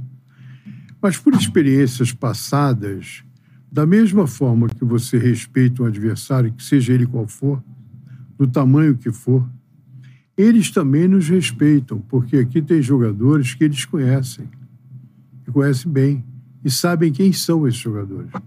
Exemplo aí, o Marcelo é um deles, o Felipe Melo é outro. Os jogadores pretendidos pela Europa é outro. Então eles sabem que aqui também tem valor. Então o respeito que a gente tem por eles por questões desportivas, eles têm por nós também por questões desportivas. Eles enxergam o Fluminense com certeza com jogadores de altíssimo nível. E eles vão respeitar o Fluminense também. É isso aí. Deixe seu like, se inscreva no canal, no Chala Podcast. Passamos aqui de quantos? Mais de 2.700 aparelhos conectados. Audiência sensacional. O like, o like. De- Quantos likes? Mil e... 1.500 A likes. meta é pelo menos dois. É, 2 mil likes a meta. 2 mil likes aqui no Charla Podcast E- com The Magic Paulo Angione. Você gosta do, do apelido? Eu acho engraçado. Inclusive a foto. Fizeram uma Ah, arte. irmão. Uma Tricolor um faz mago, tudo. né? Você citou o City, né? Vale lembrar que o De Bruyne, hoje, se eu não me engano, eu tava vendo isso. De Bruyne para... ainda é uma dúvida, ou já tá até fora do Mundial. Tem jogadores machucados no Manchester City, né? É, acho que agora, depois do jogo do Liverpool, o Haaland também teve. esse não tá descartado, não. Mas teve lá umas, umas dores e tudo mais. É o, a batida, né? O- aqui o brasileiro já. O Fluminense ele cumpre mais duas rodadas e, e termina, mas lá na Inglaterra a Premier League tá pegando fogo, né? E é um campeonato de muita. De, de muito impacto. Então, de repente, até o Mundial, você pode ter um City sem algumas peças importantes é para enfrentar a semifinal e depois fazer essa final, essa final que o mundo quer. É. Nós aqui estamos loucos pra, pra assistir, né? E depois, ainda mais depois que o Guardiola falou lá, o pessoal da. TNT que tem essa curiosidade, como é que é isso aí, esse futebol aposicional, então isso já vai criar um, uma expectativa é, tremenda. Eu queria falar com, com o Johnny, a gente aqui fora do ar tava citando esse sucesso do documentário do, do Eurico, né? É, aquela camisa Eurico. não está ali por acaso. É, é, porque é uma página importante da carreira do Paulo também, o Vasco, né? Da Gama. E nessa série, nesse documentário, mostra muito a chegada do, do, do Paulo no Vasco, mais ou menos junto com a chegada no futebol do, do Eurico. E é nítido ali duas personalidades que se complementam, né? A gente já tá conversando com o Paulo aqui, o Paulo um sujeito mais centrado, mais equilibrado, e o Eurico aquela explosão toda. Queria que você falasse um pouco dessas suas memórias, dessa relação com o Eurico Miranda, uma figura que foi muito controversa no futebol, mas acho que o jeito que o documentário é, definiu o Eurico, acho que é perfeito. Ame, muito odiado, muito amado, mas nunca ignorado, né? Acho que isso traça o que era o. É, gosta ou não do Eurico, ele era um cara que não, não tinha como passar em desapercebido por nenhum lugar. Como é que foi essa relação? Foi difícil? Depois se viraram grandes amigos. Como é que era esse, esse, esse trato no futebol com o Eurico Miranda? Comigo foi excepcional. Eu tive uma relação com o Eurico grandiosa. É, sempre o admirei e ele sempre valorizou o meu trabalho. Eu cheguei no, no, no Vasco em, em 80, é, fui para futebol em 81, na base. Seis meses depois eu fui para profissional. Nesta oportunidade, o Eurico era assessor da presidência, o vice-presidente de futebol era o Calçada. É, em 86 houve uma pacificação no Vasco. O Eurico veio como praticamente o presidente do futebol. E aí a minha relação com ele era diária. E convivíamos junto até 93, quando eu saí para na metade do ano 93 que eu fui para o Flamengo. Mas foi excelente, a relação ótima. Depois eu vim conviver com ele. Eu fiquei ausente do Vasco 13 anos. Sou muito grato ao Vasco, o Vasco que me deu a primeira oportunidade. Eu fiquei 14 anos direto no Vasco. Aí saí, fiquei 13 fora e retornei o Eurico presidente do clube. Já encontrei um modelo um pouco diferente daquele que eu havia deixado em, 80, em 93. Uhum. É um pouco mais conturbado e tal. E, e é isso. Eu fiquei muito feliz em ter participado da, do documentário dele. É, tive a oportunidade de dizer o que eu tinha dito para ele é, que o Vasco precisava de uma voz, a, colônia em respeito ao Brasil nunca se impôs e ele trouxe essa voz para o Vasco de uma forma muito grande. Acho que a partir dali o Vasco passou a ter um outro tipo de respeito pela forma do Eurico em defesa ao Vasco. E era uma defesa tão grande que uma ocasião eu disse a ele, porra, Eurico, com todo o conhecimento que você tem de futebol e a liderança que você tem do futebol num todo, porque ele participava da reunião dos clubes dos 13, muitas vezes eu estava do outro lado, eu estava representando outro clube e via a forma como ele se conduzia no clube dos 13, e ele era uma liderança, apesar de ter alguns clubes que não não pensavam como ele, mas ele era uma liderança. É, o presidente, na época, o Fábio Koff, sempre ouvia o Eurico. Uma outra liderança discreta era o Mustafa Contursi, do Palmeiras, Palmeiras, que também ouvia muito o Eurico. Another day is here, and you're ready for it. What to wear? Check. Breakfast, lunch, and dinner? Check. Planning for what's next and how to save for it? That's where Bank of America can help. For your financial to-dos, Bank of America has experts ready to help get you closer to your goals. Get started at one of our local financial centers or 24-7 in our mobile banking app. Find a location near you at bankofamerica.com slash talk to us. What would you like the power to do? Mobile banking requires downloading the app and is only available for select devices. Message and data rates may apply. Bank of America and a member FDIC. E eu cheguei a ele e disse, porra, tá na hora de você abraçar o futebol todo, cara. Com toda a tua expertise, com toda a tua defesa quase que irracional aquilo que você pensa, cara, abraça o futebol brasileiro. Ele disse, ele disse claramente para mim, Paulo, não tem a menor chance. O meu negócio é o Vasco. É só o Vasco. Quero ajudar? Posso ajudar? Posso. Mas antes de qualquer coisa, o Vasco. Não posso abraçar os outros, porque aí eu vou, ser, eu vou descompensar a coisa e não, e não vai ser honesta, que eu vou defender o todo, mas sempre protegendo o Vasco. Então eu prefiro continuar protegendo o Vasco e dar a minha contribuição sem ter nenhum cargo maior dentro do futebol para atingir o futebol todo. Então esse era o Eurico. O Eurico, para ele, era o Vasco. Vasco. O Vasco era o Eurico. E qual é o episódio mais marcante, assim, da sua da sua relação com ele, você acompanhou de perto esse crescimento do Eurico é, no, no futebol nacional, vamos dizer assim, né? Você até citou que ele poderia ter abraçado de maneira mais ampla o futebol brasileiro, mas eu queria contar que você contasse a história mais curiosa, o momento mais marcante dessa sua relação a com o. A coisa mais, mais curiosa que eu posso transmitir para todos os ouvintes é que o Eurico é aquilo em defesa ao Vasco. Mas o Eurico sempre foi um grandioso pai. Eu era o companheiro dele nas viagens todas, para sair para jantar, para sair para comprar. Quando a gente estava no exterior, tudo dele era família, eram os filhos, presente para os filhos, para a esposa. Esse era o Eurico. O Eurico, família o Eurico colocava o Vasco num patamar alto, mas não deixava de colocar um patamar alto a família. Esse era o Eurico. Esse é o mais marcante para mim do Eurico, é isso. Por trás daquela coisa. E a né? outra coisa dele é o seguinte: quem trabalha com ele é o melhor sempre. Ele Isso é bem sempre citado def- na série, inclusive. quem defende tudo era trabalha com ele é o melhor. Essa- essa é Então, bacana. são as duas coisas bem marcantes do Eurico. Entre outras, né? É, na sua trajetória, né? nessa sua primeira passagem com o Eurico, que é o, acho que é o momento exatamente, acho que é o recorte ali. Acho que esticaria até um pouco você sair em 93, acho que eu iria ali até 99, ali 2000. Acho que 2000 acho que é um, uma- é um marco que aí logo depois ele vira presidente e aí amplia muitas frentes de batalha e SBT. tem aquele todo, é.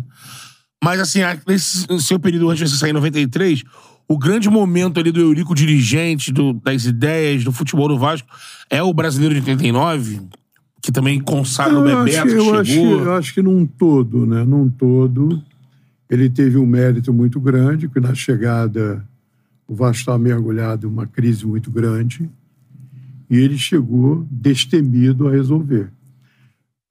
Teve uma safra boa, equacionou rapidamente o passivo é, com a venda do Romário, a venda do Giovani e a venda do Mazinho. Deu uma equacionada naquilo que ele tinha se comprometido, resolveu o passivo, o mérito muito grande dele, de ser encorajado a isso, né? É, a nossa convivência era uma convivência diária. Ele estava sempre comigo no futebol. E outras coisas que a gente. Campeonato de 89, uma participação grande dele, apesar de ter tido uma discussão muito ampla, que a gente tinha opção de escolha, ou jogar lá ou jogar no Rio, o primeiro jogo. Ah, Isso teve uma discussão bem ampla. Num primeiro momento, ele era muito favorável a jogar aqui primeiro, e eu era literalmente favorável a jogar lá primeiro. Aí teve um- uma discussão nesse sentido. Eu fui explicando as coisas e ele rapidamente entendeu e a gente jogou lá primeiro. E foi campeão lá, né? Graças a Deus. É, Então, mas é isso. Participação, sim, claro que ele teve. Participação muito grande nisso. Em todas as ações do Vasco, eu saí de lá. Em 93, o Vasco tinha se sagrado, acho que bi ou tricampeão. aí foi em 94, né? Não, 93 foi bi, então. É, foi B. E ele tinha uma fixação por esse trio. Eu acho que não era trio ainda dos grandes, né? E foi engraçado que eu tive uma dificuldade muito grande de sair do Vasco, muito. Eu fiquei um mês para responder o Flamengo. Imagina pro Eurico você pe- sair pro Não, Flamengo. e, e essa conversa foi interessante. Isso é Porque interessante. o Eurico é um cara muito bom, era um cara muito bom, de coração. E eu ganhava um salário compatível ao que o Vasco pagava, muito pouco. E eu tinha tido já umas seis ou sete convites para sair, mas eu nunca valorei isso, nunca valorei.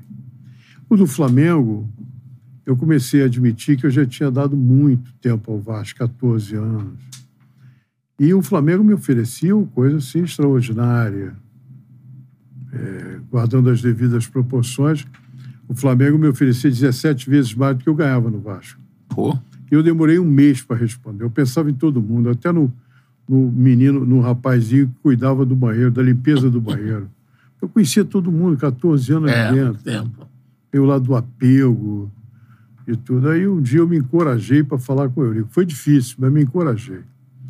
Aí, aí conversei com ele, disse, Eurico, tem uma situação aí para mim. Eu com muita dificuldade, muito. O primeiro desenlace é muito complicado, né?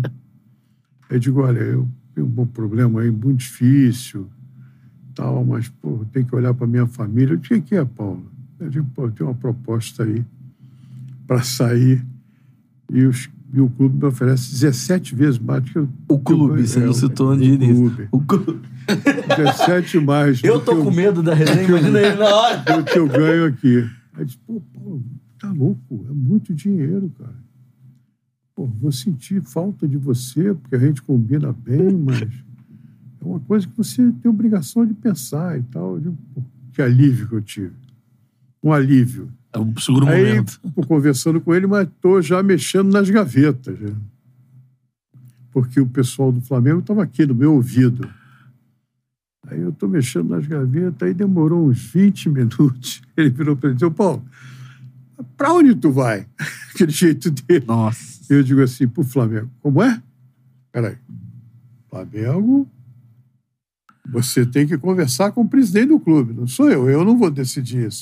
Você vai conversar. Aí encostou a cabeça na, na parede, assim, você vai conversar com o presidente do clube. Tá bom. Aí eu fui lá no calçado e expliquei a ele, ó, é isso, isso, isso, é o calçado. Também relutou muito, mas entendeu. Aí, no dia seguinte, eu chego no Vasco para me despedir das pessoas cedo. Na portaria tinha um cara assim, ó, o Eurico quer falar contigo. Eu digo, meu Deus do céu, o que, que eu vou fazer? Eu tô, eu tô lá na sala e eu digo, pô, Paulo, não tem como tu repensar, cara. Eu digo, Eurico, estou, o Flamengo me, proce- me persegue há um mês. Eu saí da conversa com você e fui direto encontrar com ele. Já dei minha palavra, agora não tem jeito. Aí Ele me abraçou, desejou sorte, É, a reação foi. mas, mas foi difícil para mim. Isso é- um fato relevante na minha vida também. o Flamengo era a gestão do Augusto Veloso? Hã? O Flamengo era. Luiz Augusto Veloso. Não, é sensacional que, por exemplo, o Calçada era o presidente e o Eurico o vice de futebol. Então, assim, acho que seria mais amedrontador se fosse o, o inverso. O Calçada. Vai conversar com o Eurico. Vai conversar com o Eurico, presidente. Aí. é, assim, não, o Flamengo obrigado, 17 vezes, nem é tanto assim. Você, essa sua passagem do Flamengo, você foi até 96. Seis. Ou você pegou Não ali. pega a chegada do Romário. Pega a chegada do Fui- Romário, né? É, eu peguei em 94, a chegada do Romário. Aliás, o Romário, trabalhei com o Romário todos os clubes que ele trabalhou no Rio. Tá Bruno Flu também, né? É um- uma pessoa que eu considero um filho. O Mari. É, eu tenho uma relação com o Romário muito próxima. Com o Edmundo também muito próxima. Com o Bismarck muito próximo. Bismarck. Eu tenho relação com a maioria daquela juventude do Vasco muito próxima. Mas queria hoje. que você falasse do Romário. Então, porque eu acho que o Romário do Flamengo, é- é- é, assim como as personalidades, né? O Romário, ele. O, o- o Paulo conheceu o Romário garoto do Vasco, que já era uma personalidade. Tanto que no documentário mostra o Romário peitando o Eurico e, e consegue o que ele queria, que era sair. O, o Romário do Fluminense, que já é o Romário pós segunda passagem pelo Vasco, já é um Romário é, perto de encerrar a carreira dele.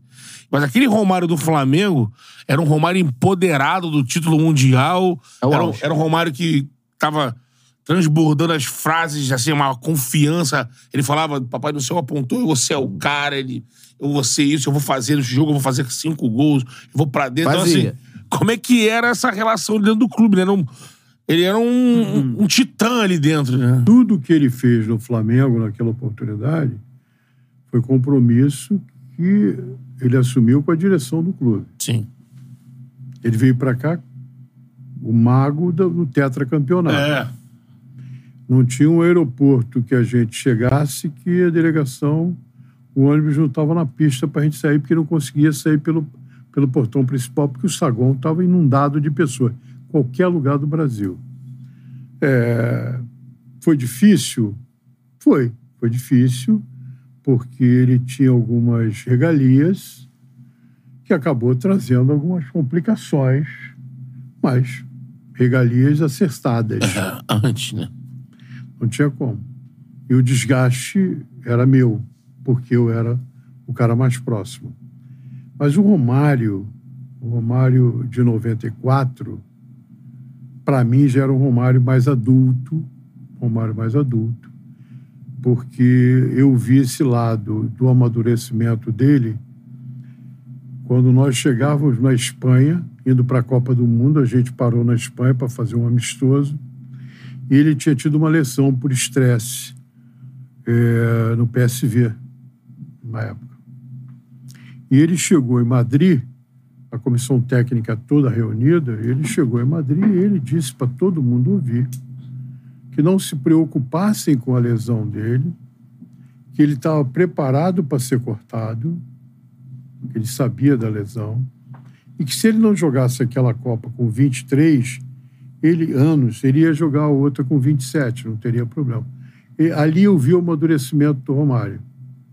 Uma pessoa entender a lesão, a pessoa entender ficar fora de uma Copa do Mundo, ali eu vi um Romário mais adulto. Só que ele é brejeiro até hoje.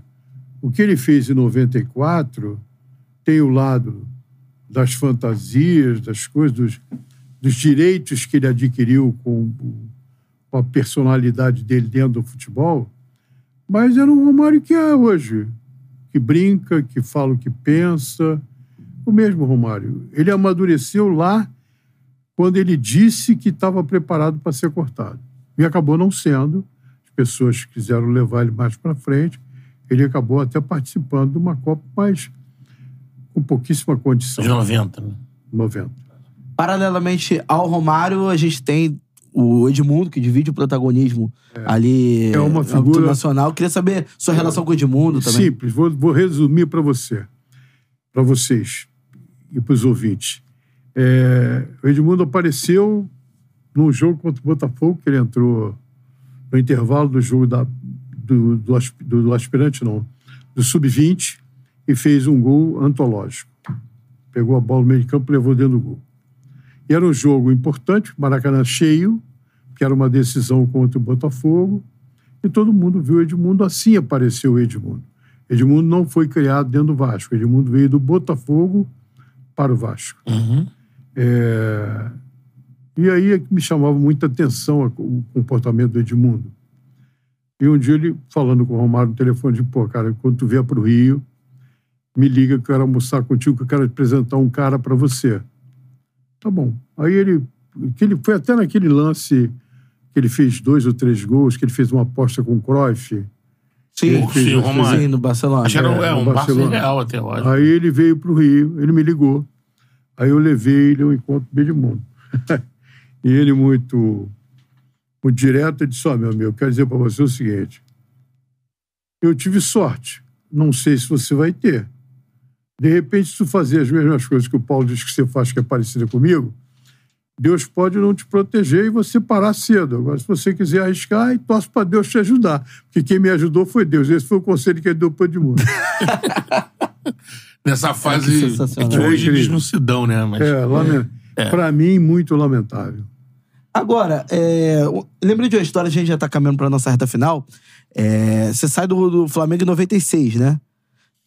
Nove... 96. 96. Tem Isso. uma história boa para contar. Opa. Opa, Vou- gostamos de história Vou boa. deixar o meu amigo Joel em apuros. Ah, era o técnico esse, 96. esse é um grande irmão meu. Sim, João grande Santana. Veio aqui também já.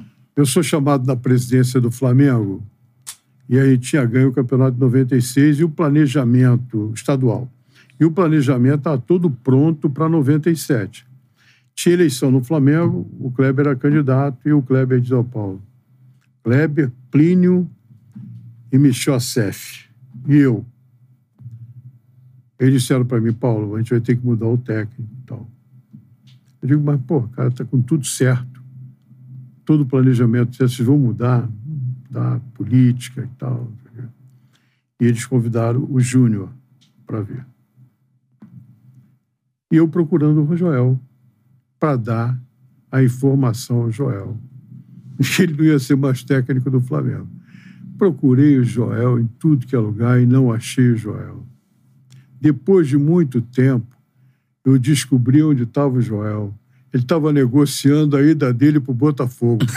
Eu lutando por ele aqui, ele negociando a ida dele para o Botafogo. Ô, papai, aí não dá, né, E foi papai? campeão do Botafogo 97. com Gol É do isso. Dimba. E o daí eu saí e fui pela primeira vez para o Corinthians.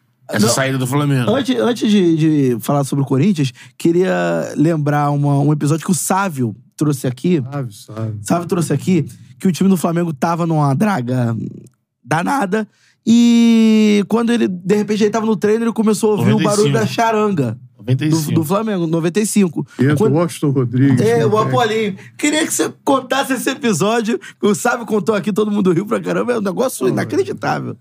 Inacreditável para mim.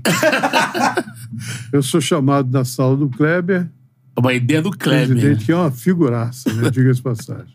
Queremos Kleber Leite aqui. Aí me chama, eu vou lá. Ele diz: Paulo, tem uma surpresa para você. Contratei o novo treinador. Velho, Novo treinador? Falei, Quem é? Espera que tu vai ver. Aquele jeito do Kleber, né? Aí, de repente, eu escuto a charanga tocando. Aí chega na janela, Paulo, para tu ver o treinador. Quando eu chego na janela, tá o Apolinho na frente da charanga, dançando. Olha o não é Apolinho aí. Não é possível, Kleber. Polinho, aí. Eu falei, de onde tu tirou isso? Vai ser, vai ser um sucesso. Tá bom. Essa foi a história. Eu fui surpreendido como Sávio. É, porque tava. O Flamengo tava com resultados horrorosos, né? Uma crise. Imagina- Tinha perdido o estadual gol de Trabalhando barriga. no departamento Mas- de futebol, mas sobe olha- junto com a charanga. Mas olha, isso foi uma coisa que teve assim. Para o meu amigo Austin Rodrigues, foi muito bom ele passar lá. Sim. Porque ele começou a entender o futebol de uma forma diferente. Pô, quantos jornalistas tiveram essa oportunidade de estar do outro lado? Acho João que nem- Saldanha. É. Muito bom. Foi muito bom para ele. Muito bom. Porque ele, ele, eu acho que ele, ele cresceu ainda mais como radialista. Não, chancelou ele como apoio. Assim, o Apolinho tem uma história imensa, né? Eu trabalhei com o Apolinho, graças a Deus. nosso um mestre, nosso aprendizado. Ia com, de carona com o Apolo, ele contando as histórias, milhares de histórias. incrível, Apolinho, Apolinho trabalhou com Chacrinha, trabalhou com grandes nomes da comunicação. E assim, o Apolo, ele se torna essa chancela de maior comentarista do Brasil, aqui, muito por- porque, pô, o cara vai elencar ali uh, o, o currículo do Apolinho. O cara foi técnico do Flamengo. Qual Não o sei se- comentarista? Eu não sei se o Sávio contou a história do jogo na Argentina. Jogo do Vélez? Contou, não? Não, não, Não. lembro. Não Que a lembro. gente entra no vestiário e o Apolinho, com aquele corpo dele atlético, ele estava tão emocionado que ele se jogou de barriga no chão no vestiário. Saiu escorregando no vestiário. Peixinho. Não vence Peixinho. 3x0, né? Peixinho. O Vélez lá, né? Ele lança o Rodrigo Mendes, o Rodrigo Mendes dá aquele driblezinho. gosto muito dessa pessoa. É verdade ou é lenda que ele mandava colocar o TVzinho no banco de reservas? É verdade. Ele conta isso, porque ele não podia. é, Tinha o lance da licença, né? né? O Arthur É verdade, Bernardes Arthur Bernardes. O comandava. Arthur Bernardi que mandou. E ele ficava vendo a televisãozinha aqui, aí ele. Outra boa lembrança, viu, o Apolinho? É. Não, Grande pessoa, grandiosa pessoa. E ele ficava vendo os comentaristas dizendo assim na- na- no- que o Apolinho não dava. O Apolinho arrega pro Romário, que o Apolinho isso, que o Romário faz o que quer. Aquele... Aí ele. Apolinho, Intervalo do jogo, o Apolinho levantou, foi lá, chegou pro Romário, abraçou o Romário. Disse, Romário, eu vou fingir que tu, vou fingir que tu te com medo Espero de que tenhamos alcançado aí o número das likes. Aí, ó, ó, vê se bateu. Bateu, Magic Paulo, irmão, não é bagunça. Vai, pô, Porra. Claro que vai- bateu. Vai passar. Vai passar. E ele fingia pro Romário, Romário, finge que eu tô te dando expor, ó. Aí o Romário, tá bom. Ele, o Romário rindo, ele... Pá, pá, falando, falando, falando, falando. Aí ele volta, quando ele volta o segundo tempo, o jornalista da, da televisão. Você viu? Aí mostra a imagem lá. A gente tá falando aqui, ó. Paulinho foi lá no intervalo, ó. Comeu o Romário de expor, né? O Apolinho tinha muita habilidade nessas Tia, coisas. tia. Agora, última pergunta da nossa resenha aqui nossa, no Charla Podcast com o Paulo Angione, a pergunta do Bernardo aqui. Se você pudesse trazer um jogador que já parou é, para reforçar esse elenco do Fluminense, quem seria? Um nome. Romário. Romário? Mas, ô, Cano, Puxa. presta atenção, hein? Joga junto, joga junto. Joga junto. Jeito que o Cano tá correndo pra por fora da área. John Kennedy e Cano, imagina. Pô. Ataque explosivo. Nossa. É, quando você fala do jogador do passado para o hoje, não é comparativo a ninguém que está dentro Sim. do Fluminense hoje. Mas, assim, em genialidade, o Romário foi, tal, com certeza, para mim, o maior gênio que eu trabalhei. Não, você foi muito bem nessa aí. Sensacional. Chegamos com também. Paulo Gione. Paulo, Muito bom. Magic Paulo. É uma honra falar com o senhor. Desculpa. Com o senhor, porque... É uma criança, Paulo. Tem, tem nem 30 anos ainda, então é por isso. Pô, uma vez eu tava... Tava no aniversário do Fred Gomes. Benjamin estava no local. Repórter do Boca, GE. eu- tinha, tinha uma galera, uma galera lá. E, cara, eles ficaram uma hora conversando sobre as resenhas com o Paulo Gione. E eu fiquei pensando, parando assim, sem resenha nenhuma. Não conheci o Angione pessoalmente. E aí eu ficando olhando assim, cara, que genial, eu preciso conversar com esse cara uma vez. Conversou. E, conversou. E como diria nosso J. Santiago, sobrou pra mim o suco da laranja. Exatamente. Então, Compromissos aí do é- canto sempre. é isso Você aí. citou outro nome bacana aí. J. O Santiago. Bocchio. Ah, o. Boca. Recentemente me ligou e dizendo, pô, precisamos voltar a se encontrar pelo menos uma vez por mês pra me te ouvir um pouco. Não, o Boca é sensacional. Sensacional, tá lá na, parceirão. na Globo. Mandou um abraço, tá ligado?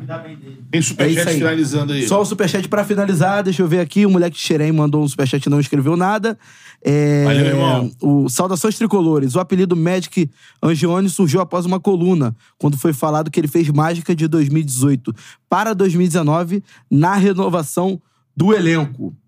Ah, e o Marcelo Vitorino, que também já participou aqui, pergunta ao Magic como funciona a integração da base em Xerém com as ideias do Diniz para o futebol profissional. Isso é uma pergunta extremamente bonita e relevante.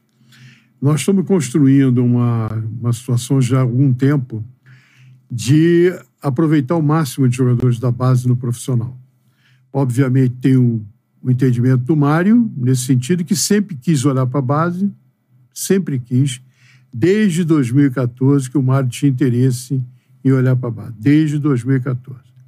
É, hoje nós estamos participando direto. O Rui, que é o diretor da base, nos dá total liberdade para isso. A gente tem trabalhado direto. E a nossa meta é ter 50% de jogadores formados na base do grupo principal. Hoje nós Bacana. estamos com 35, acredito que a gente chegue a 40 no ano de 2024. Mas a integração é total. A gente tem um profissional que faz a transição, é um profissional que conhece tudo de base e está convivendo no futebol junto com o Fernando e com a comissão técnica. Então, essa transição ela é feita de uma forma muito cautelosa e com grande possibilidade de acerto, porque esse profissional é um profissional muito detalhista e ele está fazendo esse processo de transição, que eu acho que é a é a profissão futura aí do futebol, viu? É a figura do, do- do profissional que faz a transição. Porque por ali passa a probabilidade do acerto maior. Tanto do retorno técnico como financeiro também, né? Financeiro, sem sombra.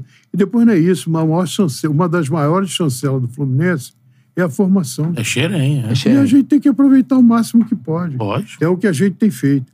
Lamentavelmente, aí algumas pessoas não entenderam ainda o, o modelo 23. O modelo 23 é isso, é dar mais maturação ao jogador que estoura a idade, ou seja, que faz 21 anos. Uhum. E é ali que a gente tem a possibilidade de dar maturação a ele, porque ele vai jogar. E muita gente no início não entendeu. Não é torcedor. Não é torcedor. Quem não entendeu foi clubes mesmo, que não entenderam ainda, mas vão acabar entendendo. Agora eu vejo aí que eles pensam em estender o campeonato sub-20 para 33 rodadas, no mínimo de 19 rodadas. Mas como? E os outros jogadores? Os jogadores de 21, 22 e 23 anos? É. Mas eu falo mais do de 21 e 22. Que, que termina lá a temporada dele na base, mas ele tem idade, tem contrato com o clube. E às vezes fica sem espaço, às vezes não Sim, maturou o suficiente. eu vou né? colocar onde? Esses- como fosse o aspirante antigamente. Então é isso, nós estamos olhando com muito carinho e essa transição está sendo feita com muito mais exatidão que foi no passado e o objetivo é alcançar 50% do grupo profissional, os jogadores. Bem bacana. Hoje é de base. 35, né? Hoje nós temos 35%. 35%. Muito legal, ba-? Muito bacana a, a presença do Angione aqui, principalmente para falar sobre esses processos, né? Muitas vezes é, a gente vai exaltar o Fernando Diniz, vai exaltar o Mário Bittencourt, o Marcelo, o Cano, o John Kennedy, o Ganso. É, poucas vezes a gente vai falar sobre o departamento de scout, Trabalho sobre o departamento administrativo, de né? transição da base para o profissional. Certamente é algo muito importante para o Fluminense. Obrigado mais uma vez pela presença, Angione. Portas escancaradas, como gosta de dizer o O Cantarelli. privilégio é meu de estar aqui com essa quantidade de pessoas que seguem vocês. Muito obrigado. Para mim é um prazer muito grande alcançar tanta gente com a minha fala. Pô, foi muito bacana, muito Muito, legal. muito obrigado. mesmo. Antes de iniciar o reclame, parabéns, Bernardo Falcão, aniversariante. Boa! Feliz aniversário, nosso Parabéns, irmão. diretor. Tá quantos anos? Olha, Maresia. Maresia. Forneria Original, a melhor pizza que você pode pedir. Cupom CHARLA10, franquias espalhadas por todo o país. Sexta-feira. Professor, curte uma pizza? Curto, eu compro. Curto e... Peço da minha casa. Mas agora não vai precisar pedir, porque a gente vai mandar duas pizzas pra você na faixa. A gente vai combinar lá com, com o Benjamin os sabores. Enfim, duas pizzas da Forneria Original. A melhor pizza do país. Franquias espalhadas por todo, do- por todo o Brasil. Lógico. E um leque de sabores. Quando eu recebi familiares lá em casa e servi, servi eles com o quê? Forneria original. Foram bem, a bem, CPI é, bem aceites. Quer CPI aí. É, a CPI tá. tá...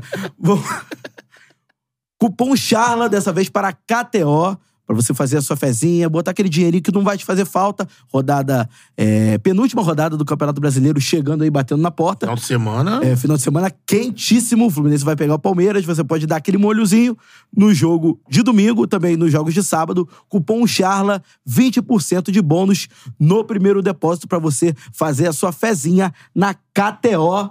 E é claro, bebendo uma terê. IPA, né? Fale sobre a IPA, Beto Júnior. Então, a IPA, a galera curte, curte cerveja. A IPA da Teresópolis, né? Que é a Jade, que é aquela cerveja encorpada, com amargor mais acentuado. Amargor? É. Bonito. Aí você vai poder, pô, degustá-la com. Até com alguns. Uma, uma, por exemplo, pizza. Você vai pedir uma pizza de presunto de parra, mano. Bonito. Dá uma, vai compor bem. Sexta-feira, né? Elegante, Então, é, assim, a nossa Teresópolis, que é, a- é a cerveja do, do Charla, tem os melhores sabores, melhores composições. Essa aqui é a Jade, tem de trigo. Todos os rótulos disponíveis lá pra você conferir no Instagram, Cerveja Teresópolis no Instagram e Cerveja Teresópolis, Te- Teresópolis com H, cervejateresópolis.com.br lá no site. Mais uma vez, obrigado, Angione. Fiquem ligados no, no canal. Amanhã tem Corinthians Internacional, certo? Ou Internacional e Corinthians? As duas coisas. Corinthians É. Internacional, Internacional e Corinthians ao vivo no Premier, aquela transmissão alternativa, narração do Bruno Cantarelli, comentários do Beto Júnior, mais dois Torcedores. é, torcedores, um do Corinthians, outro do Inter. É aquele negócio, muita gritaria, presepada e tudo mais. Isso aí. É, pra- Cada vez mais. Cada vez mais. Nosso último jogo no Nosso projeto último jogo aí. no projeto. Esperamos Desse 24 ano. inteiros. Alô, Grupo Globo, tamo, Tamo aí. junto, hein? Tamo junto. Valeu, rapaziada. Aquele abraço.